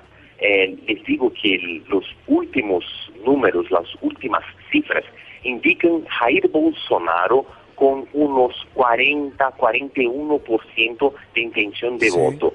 Para terminar la elección en la primera vuelta, él tenía que tener un poquito más de los 50%. Aún no alcanzó. Vamos a ver cuando se empiece el escrutinio. Pero las encuestas indican unos 40% de apoyo a él. Y Fernando Haddad tiene como 20, 22% del apoyo de los electores. En este escenario tenemos una segunda vuelta que debe llevar en consideración la tasa de rechazo de los dos. Primero por parte del Jair Bolsonaro, que tiene un discurso muy duro, que no defiende temas de los derechos humanos, por ejemplo, a él no le gusta tocar mucho, mucho los temas de defensa a los homosexuales, al aborto, y temas que son siempre muy sencillos y que a otros gobiernos eran debatidos con más claridad. Por su parte, Fernanda Haddad también tiene una tasa de rechazo muy larga, muy grande, por cuenta de ser un heredero político de Lula que está encarcerado. A él también toca algunas sospechas, algunas acusaciones de corrupción por parte del Partido de los Trabajadores, partido de Lula, que estuvo en el gobierno de Brasil por 14 años en los últimos 20 años. Entonces es un escenario muy complicado. Por parte tenemos un discurso duro de la extrema derecha que no le gusta mucho hablar de derechos humanos. Y otro tenemos el tema de la corrupción. Les digo, es un escenario muy confuso incluso para nosotros brasileños. Sí, definitivamente, Marcelo. Hemos estado también hablando con una compañera que tenemos allá, corresponsal, y dice que la gente en la calle a esta hora, o sea, a esta hora, hoy domingo, dice, no sé por quién voy a votar. Están muy confundidos eh, porque, bueno, el, el, el, precisamente los extremismos llevan a que, a que pues las personas no encuentren una, una opción de centro, tal vez un poco más moderada, con la cual se puedan eh, identificar. Muchísimas gracias, Marcelo. Nos explicaste el panorama muy detalladamente y, bueno, Esperamos eh, hablar contigo más adelante. Muchas gracias. No por eso, estoy a disposición de ustedes. Esto es Sala de Prensa Blue. Muy bien, cambiamos radicalmente de tema para hablar de cine. Hablamos con eh, nuestro compañero Miguel Garzón, que como siempre nos trae tendencias. Eh, la semana pasada hablábamos de videojuegos, esta semana hablamos de cine. antes de eso, Andreina y María Camila, ¿qué recuerdan del hombre araña? Eh, ¿Qué recuerdo? No, pues la película me gustó mucho. No. ¿Pero cuál? Porque es que ya van como seis. el beso con Mary Jane. El Ese beso, es demasiado romántico. ¿Cierto que sí? Quisiera uno el, eh, ¿Patas arriba? Patas arriba. Sí. Un beso, demasiado romántico. Se puede y es chévere el cuento. ¿Usted ya lo Es chévere. bueno, eh, señores, con postura. El, el tema de eh, Miguel, el hombre araña, esta vez como actor de reparto, y el protagonista es otro. Sí, señor. ¿De qué se trata? Sí, Juan Roberto, buenos días a usted, a todos los oyentes, las personas que están ahorita domingo como pensando qué hacer hoy. Pues chévere ir a cine porque este fin de semana se estrena una película que tiene que ver con Spider-Man, pero no tiene que ver con Spider-Man al mismo tiempo. Es Venom. Venom es uno de los antihéroes y uno de los archienemigos de Spider-Man, que ya lo vimos en alguna de las películas hace como unos ocho años, en una de las películas, y en esta ocasión tiene su propia película en solitario. Pero ¿qué pasa? Por cuestión de derechos, ustedes saben, las personas que nos están escuchando y los que no, bueno, entonces, eh, los que no saben, eh, hay una cuestión de pelea de derechos por Spider-Man y por otros personajes. En este momento, este personaje tiene los, Sony es la que tiene los derechos y no puede usar los derechos de Spider-Man. Ustedes saben que eso hay una cosa legal, y ahorita eh, Disney compró Fox y ahí van a estar, están haciendo de cosas, se espera que más adelante ya se puedan ver estos dos unidos y la película que se estrena este fin de semana tiene que ver con este personaje que es un antihéroe, un, eh, se la va a contar Juan Roberto, usted me dice si llevaría a, su hijo, a sus hijos a verla. Es un extraterrestre. El grande me lleva cine a mí. Exacto, perfecto. Estoy seguro que a su hijo grande le va a gustar. Porque es un extraterrestre que se mete en el cuerpo de las personas y les da superpoderes. Uy, qué pereza. Miguel. ¿Qué superpoder le gustaría tener? A mí qué superpoder, la invisibilidad. A mí leer la mente. Uy. A mí, demasiado poder. A mí viajar en el, en el ir, ahorita estar en Italia en ese la momento. teletransportación. teletransportación. bueno, eh, dejan continuar, señor García. Claro, entonces, muchas gracias, Juan Roberto. Eh, no, eh, esta película es protagonizada por Tom Hardy, que es eh, un actor que mm, se ha destacado por los papeles en las películas medio romanticonas, que sé que aquí a las niñas les, les, gusta. un churro. Exacto, entonces el muchacho también ha, aparecido en, en Mad Max una película, el remake que se hizo también hace como unos tres años. Y en esta ocasión aparece como eh, un nuevo personaje. Usted sabe que ahora los actores de Hollywood todos se pelean por hacer un personaje de que tiene que ver con superhéroes, porque esa es la tendencia en el cine ahorita y es lo que más está vendiendo. Y porque les dan entrega dos, entrega tres, ¿no? Claro, es que de una de esas, o sea, firman una y les firman y tienen ya amarradas unas cuatro y no es por ninguna chichigua. Eso es, una, es una industria que mueve muchísimos millones de dólares. Entonces, en esta ocasión, Tom Hardy protagoniza esta película que es bien entretenida, tiene humor. Eh, yo sé, Juan Roberto, que si usted su hijo lo lleva, se va a reír. Eh, la va a pasar bueno, es una película entretenida con buenos efectos especiales. A mí me llamó la atención que vi vi el, el, el tráiler y no vi a Spider-Man por ningún lado. Es que no lo va a ver porque por cuestión de derechos... Eh, a ver, rápidamente. Venom apareció en los cómics como un enemigo de Spider-Man. En los cómics está ahí. Pero como en los 90, a finales de los 90, Marvel, que es la casa de, todos estos superhéroes, empezó a vender, hizo como un outlet de derechos, entonces al que le diera más plata empezó a vender derechos y derechos y derechos, por eso es que ahorita vemos a los X-Men por un lado y a Spider-Man por otro, entonces las personas que se quedaron con los derechos de Spider-Man van a hacer esta película, pero entonces se dieron los derechos de Spider-Man a Disney y a, a- a Disney y a Marvel, entonces ya no lo pueden usar. Entonces ahí está la crítica que han tenido por parte de los fans, porque eh, dicen que cómo hace- van a hacer una película de, con- de un villano de Spider-Man sin Spider-Man, que es como como hacer una película del Joker sin Batman o que es como hacer una película del Lex Luthor sin Superman, cosas así que Estoy que- aquí en Google viéndolo y yo le doy el protagonista, le doy una serie completa. ¿Sí? Demasiado churro. Bueno. 12 Muy bien. eh, Ya se puso nervioso, ya se puso nervioso el Hay que jefe. controlar el personaje, Juan Roberto. Ni- ni- ningún nervioso. El tiempo apremia. Don Miguel, nos vemos dentro de ocho Juan días Roberto, hay que ir a cine, sí, Tendencia señor. Cine. Hay que ir a cine. Hay Muy que ir a cine. Hay que ir a cine. Regresamos en instantes con la parte final de Sala de Prensa Blue. El gran Egidio Cuadrado habla de su vida, de su música y de su eterno matrimonio artístico con Carlos Vives. Esto es Sala de Prensa Blue, hoy domingo, como siempre. Estás escuchando Sala de Prensa Blue. Esto es Sala de Prensa Blue.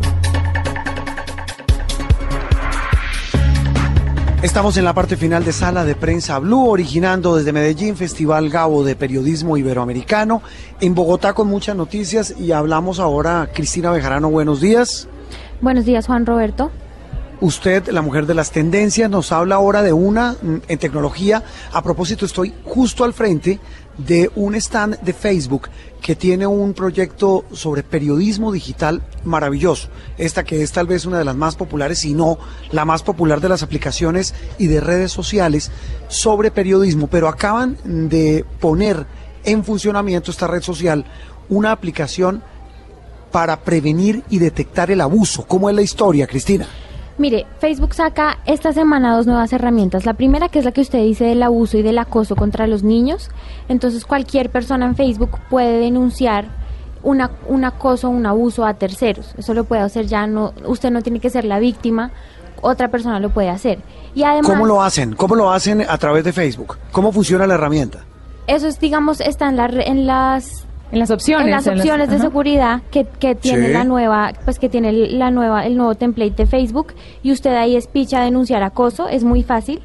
Y fuera de eso, usted puede bloquear mensajes que le llegan eh, a sus fotos, a sus correos, todo, con determinadas palabras. Entonces, si usted es un niño que le están haciendo bullying en el colegio y le tienen algún apodo, usted puede bloquear todos los mensajes que le llegan con ese de- O sea, determinado nunca, apodo. nunca, termi- nunca se, se, o sea, se, se publican esos mensajes. Sí, nunca De se antemano publica ya ya. eso lo quita. Pero es una herramienta muy útil Sí. para las personas que sufren ciberacoso en las redes sociales. Sí, es exactamente para eso. Y la otra herramienta la estrenan esta semana con eh, las elecciones en Brasil y es se llama sala de situación, en que consiste es una sala que en tiempo real bloquea todas las noticias falsas y cierra los grupos y las cuentas falsas sobre un tema determinado político. Entonces, esta es la primera semana que lo abren, lo estrenan en Brasil con las elecciones. Y eso, eso hay que, hay, hay que decir que se complementa para los oyentes de, de Sala de Prensa Blue, aquí originando desde el Festival Gabo, con, eh, con un tema de lo que llaman ellos curaduría periodística, no solamente para detectar las falsas noticias, sino también las noticias que tienen que ver con xenofobia, con acoso, como lo menciona Cristina, y también con temas de polarización política. Ojo que Facebook está, eh, digamos, adelantándose a una situación bien compleja en las redes sociales y en la sociedad moderna, como es la intolerancia, la misoginia, el racismo, la xenofobia y todo esto que tanto agobia a las sociedades modernas. ¿Estas herramientas ya están disponibles, Cristina? La de acoso ya está disponible. Eh, hoy domingo sale sala de situación especialmente para las elecciones de Brasil que espera eh, van a, la, la van a lanzar como un prototipo y esperan ya tenerla perfeccionada para las elecciones de noviembre en Estados Unidos. Esta última es para bloquear falsas noticias. Para bloquear falsas noticias y grupos y cuentas. Esta semana, en Juan Roberto Andreina y, y Cristina, descubrí en la RAE una palabra muy particular. Habían escuchado esta palabra paparrucha. No, jamás. Paparrucha. Suena como arrunche, suena algo chévere. No, paparrucha, eh, según Yo la me RAE. acuerdo de la no, no sé, pupuchurro creo Pupuchurro, que es, pero sí. no. Paparrucha, Sí, sí, según la. RAE, es una palabra que podemos utilizar para llamar las falsas noticias. Ya no tenemos que utilizar fake news. No, no, ¿En serio? ¿Les recuerda a los oyentes eh, la, pregu- la palabra? Paparrucha. Paparrucha. Paparrucha. Significa falsa noticia. Falsa noticia, según la RAE. Pues muy bien, los cazadores de paparruchas, ahora a través de una herramienta en Facebook. Seguimos en Sala de Prensa Blue. Esto es Sala de Prensa Blue.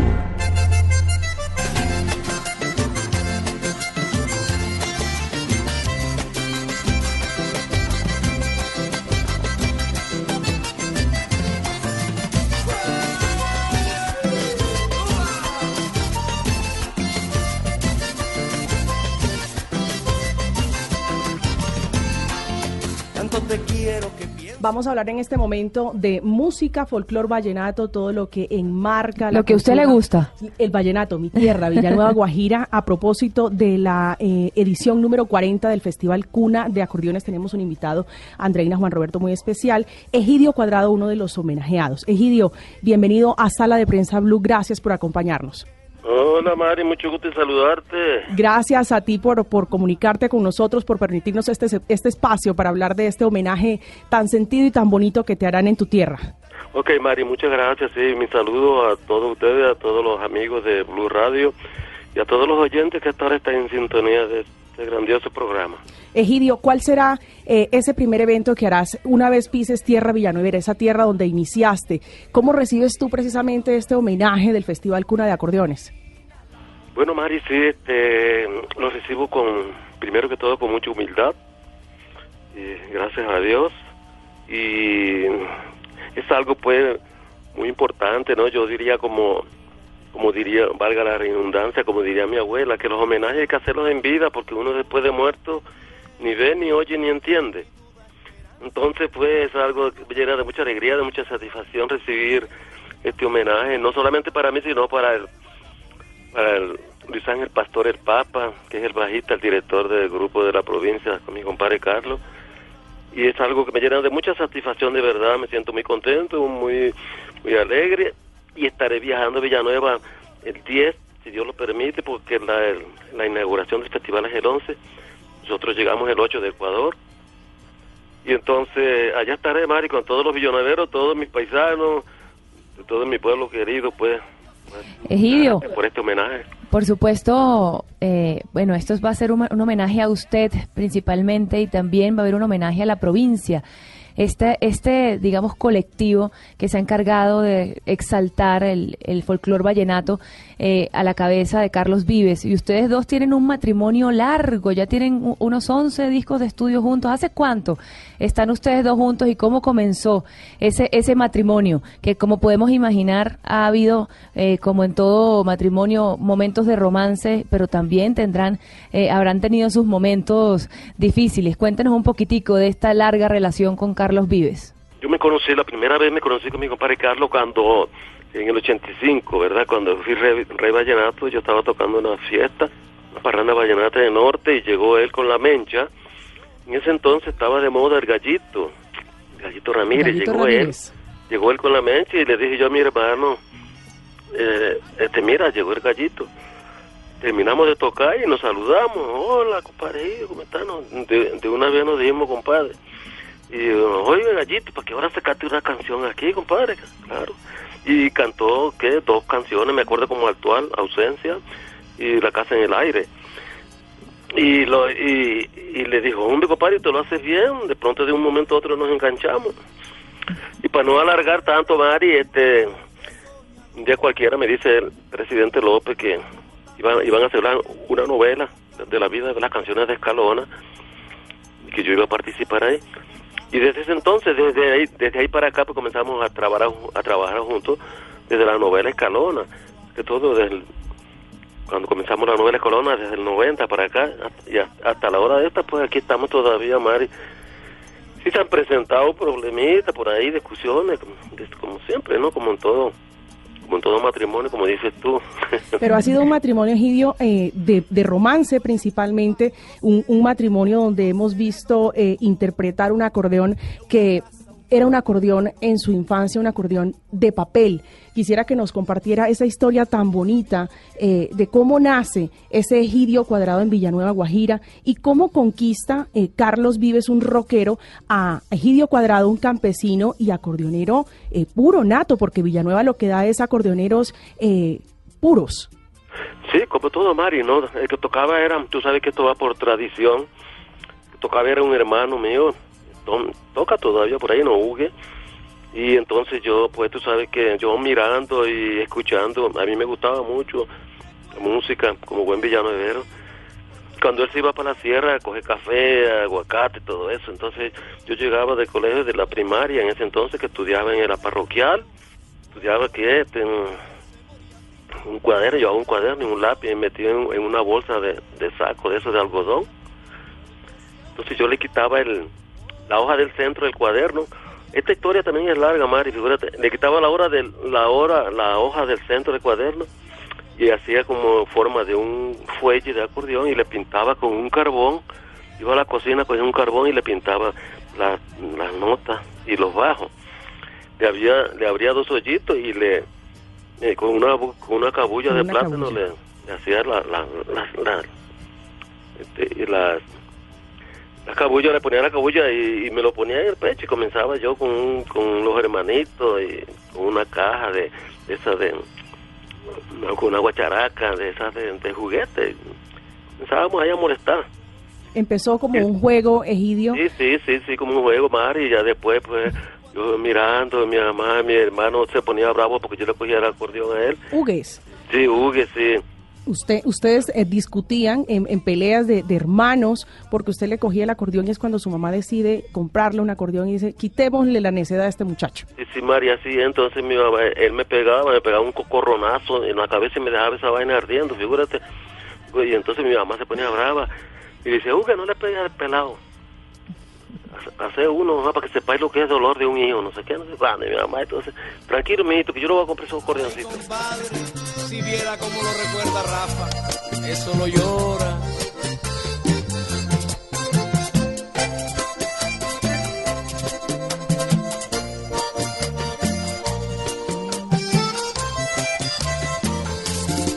Esta cosa comenzó muy niño, Jaime Molina me enseñó a beber. Lo demás es historia. Y es una historia que queremos recordar porque, bueno, usted es el gran homenajeado de, este festival que comienza la próxima semana y usted precisamente parte de lo que lo hizo eh, quien es hoy, a que, que la gente pudiera conocer su acordeón y que y este acordeón lo llevara usted por tantas partes del mundo, fue precisamente el Festival de la Leyenda Vallenata, otro, el otro gran, importante festival de esta cultura. ¿Qué, qué es para usted, eh, qué significó para su carrera, para su vida, eh, ser rey vallenato? Yo me presenté, yo primero fui en, este rey aficionado en el año 77. En, en el 77 cuando ganó Luis Enrique Martínez, yo me presenté en aficionado, mm, me preparé bien con el, el viejo Poncho Cote que me enseñaba todo eso. Usted si quisiera, si quisiera recordar ese tiempo en el que se presentó allí por primera vez, ¿puede recordar o revivir esas emociones? ¿Cómo estaba usted? ¿Cómo se sentía? No, claro, muy bien. En, en ese entonces, en mi adolescencia, tendría veintipico de años. Ya después, tú sabes, porque mi mamá se enfermó, mi mamá murió en el, en el 77, 78. Yo me vine para Bogotá cuando mi mamá murió. Entonces, yo dejé de tocar como dos años, me vine para acá. Aquí trabajé con el gobierno como cinco años, por ahí en la Contraloría, y un puesto, porque a mí me dio muy duro la muerte de mi, de mi mamá. Entonces me vine para acá con mi hermano, con Ever Cuadrado, que falleció y aquí digamos formé mi conjunto formé mi conjunto y en el 80 y- yo me preparé muy bien y fuimos con mi hermano nos presentamos en el 83 ya como rey va, este, como como profesional. Pero no porque dentro únicamente entre los finalistas después fue en el 84 y cuando eso ganó el panque un paisano también de Villanueva. Sí, y yo quedé en el segundo, ya en el 85, sí, fui, ya la gente ya sabía quién era Egidio Cuadrado, ya, entonces pues ahí fue cuando gané el Rey Y además el cuñado de Escalona, ¿no? Ah, sí, hermano de Dina Luz.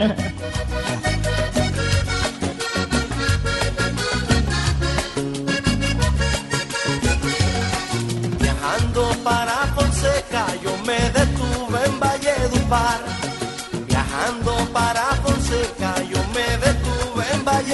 Claro, venía también con esa carta de presentación, pero por supuesto, pues la carrera se la forjó usted muy a pulso. Egidio, bueno, ha Egidio, sido... para, pa- para rematar, yo sí Ajá. quiero que, no- que nos cuente un poco porque, porque hay, hay personas desde muchas orillas que dicen que ha perdido un poco la esencia del vallenato, eh, cosa que no comparto porque pues hay que innovar, hay que, hay, hay que hacer otras cosas. Y Egidio, como lo decíamos, eh, vallenatero, eh, acordeonero, perdón, de, de pura cepa. ¿Cómo lo conquista Carlos Vives un rockero? Mm, mm, no, Mari, digamos, sí, la gente, tú sabes, pues que uno... No, lo que pasa es que yo con mi compadre Carlos, cuando trabajaba en la novela Escalona, ese era mi conjunto, ¿verdad? Que se presenta en la novela Escalona con el que grabamos dos, dos long play. Ese era mi conjunto.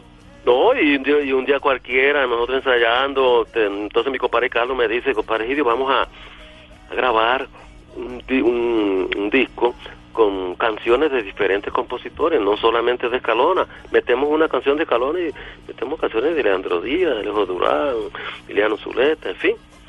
Y cogimos 20 canciones y fue el, primer long play que se hizo donde está la gota fría. Y entonces, sin perder la esencia ni la cadencia del vallenato. Y ahí le metemos, compadrito, le metemos eso, le metemos gaita, guitarra, batería, toda esa vaina. No, Mari, tú recuerdas tal vez porque se fue una discusión de la gente, comenzó a llamar la gente, que para allá, que para acá, Egidio, que eso es una falta de respeto para el vallenato, que, que por qué no te buscas un cantante que cante vallenato, que vas a grabar vallenato con ese mechú rockero, me, mechú rockero, mechú. Pero ese Mechú Rockero después lo llevó a los clásicos de la provincia sí, y ahí está precisamente Amor Sensible, que es uno de sus temas favoritos. Sí, sí, claro, entonces tú sabes cómo es la gente, ¿no? Entonces yo decía, no, esperemos primero que salga el disco, ahí no, ahí no se ha perdido pues la esencia del vallenato, ahí están los cuatro aires vallenatos, está el paseo, el son, la puya y el merengue, esperen que salga. Viene muy bueno, muy chévere, con, con una diferente, pues con, con una fusión diferente y más, como más vallenato, como pensando pues internacionalizarlo, ¿verdad, Mari? Porque la verdad era esa, pues el vallenato era internacional, no era conocido todavía a nivel internacional, a nivel mundial, se podría decir, porque ese disco pues se escuchó en todas partes del mundo, La Gota Fría, de Julio Iglesias, mejor Total. dicho, artista, mejor dicho. Entonces cuando salió el disco, pues tú te acuerdas la, la gente, la novedad de la gente, entonces pues los que hablaban mm, también haciendo lo mismo y, y hasta la hora de esta pues Pero es una novedad, Egidio, que hoy eh, tiene el folcloro, la música vallenata eh, a nivel mundial en un eh, punto muy alto, porque usted y Carlos Vives con el clásico de la provincia o la provincia han puesto en alto nuestro folclor vallenato. Egidio, eh, le agradecemos, por supuesto, este tiempo, esta compañía con Sala de Prensa Blue y esperamos, por supuesto, acompañarlo en Villanueva en este homenaje que le harán a usted y al Papa Pastor, otro villanuevero también que nos hace sentir muy orgullosos. Ok, Mari, no, sí quedan todos invitados, estoy invitando a todo, to- a toda Colombia, a todos los seguidores y amantes de nuestro folclore, a nuestro pueblo, Villanueva, Guajira, y allá los recibimos con los brazos abiertos, pues, y, y, esta- y la vamos a pasar muy sabroso. Así será. sufrimiento cuando el amor sufrir no deja. Pa' que cantar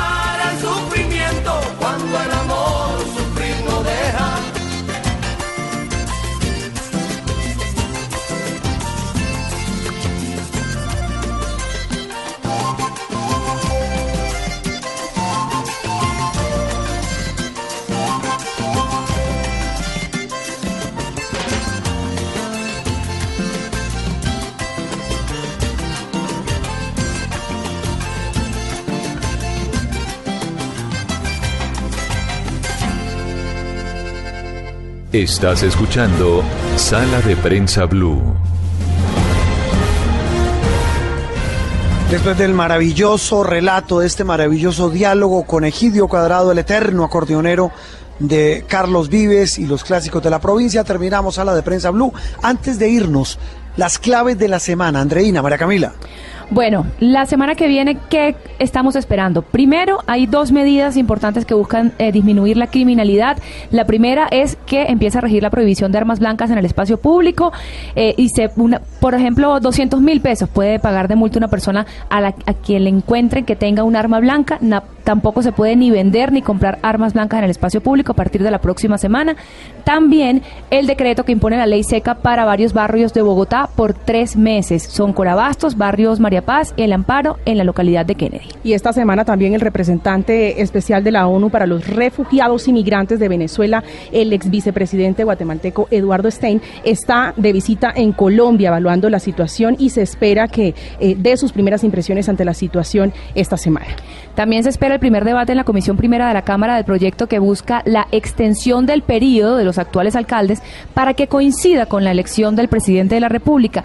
En esta materia se espera que haya rifirrafe, tensiones y choques parlamentarios. También se espera resultado por la orden eh, que dio eh, el, Tribunal Administrativo de Cundinamarca a todas las autoridades de salud a quien les exigió que el lunes, antes de las 4 de la tarde, deben radicar un informe completo con las medidas de contingencia en relación con la prestación del servicio de salud de la EPS Medimás, eh, con los efectos respecto de la venta de Café Salud a esta EPS y también la audiencia que habrá el próximo 10 de eh, octubre relacionado con la salud, una audiencia informativa clave y decisiva para eh, los colombianos que son usuarios de esta EPS inmersa también en un problema de contingencia.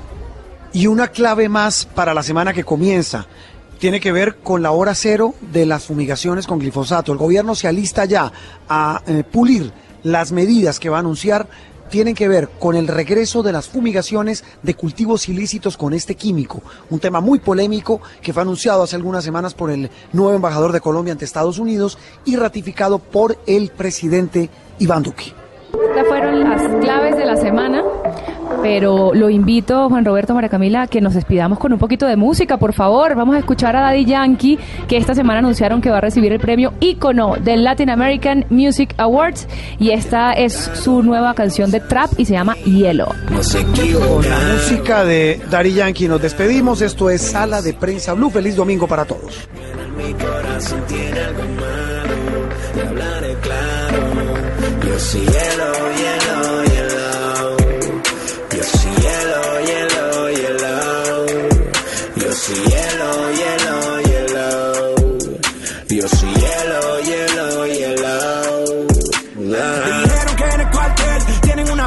Mi nombre Porque desapareció un buen hombre. Aquel pasado yo lo maté. La gata no caben en la piscina. Parece la NASA mi marquesina.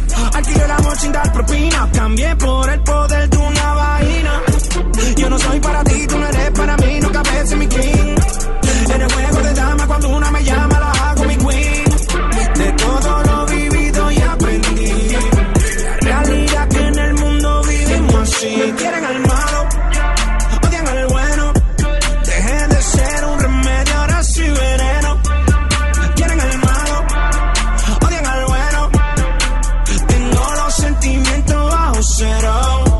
Esto es Sala de Prensa Blue.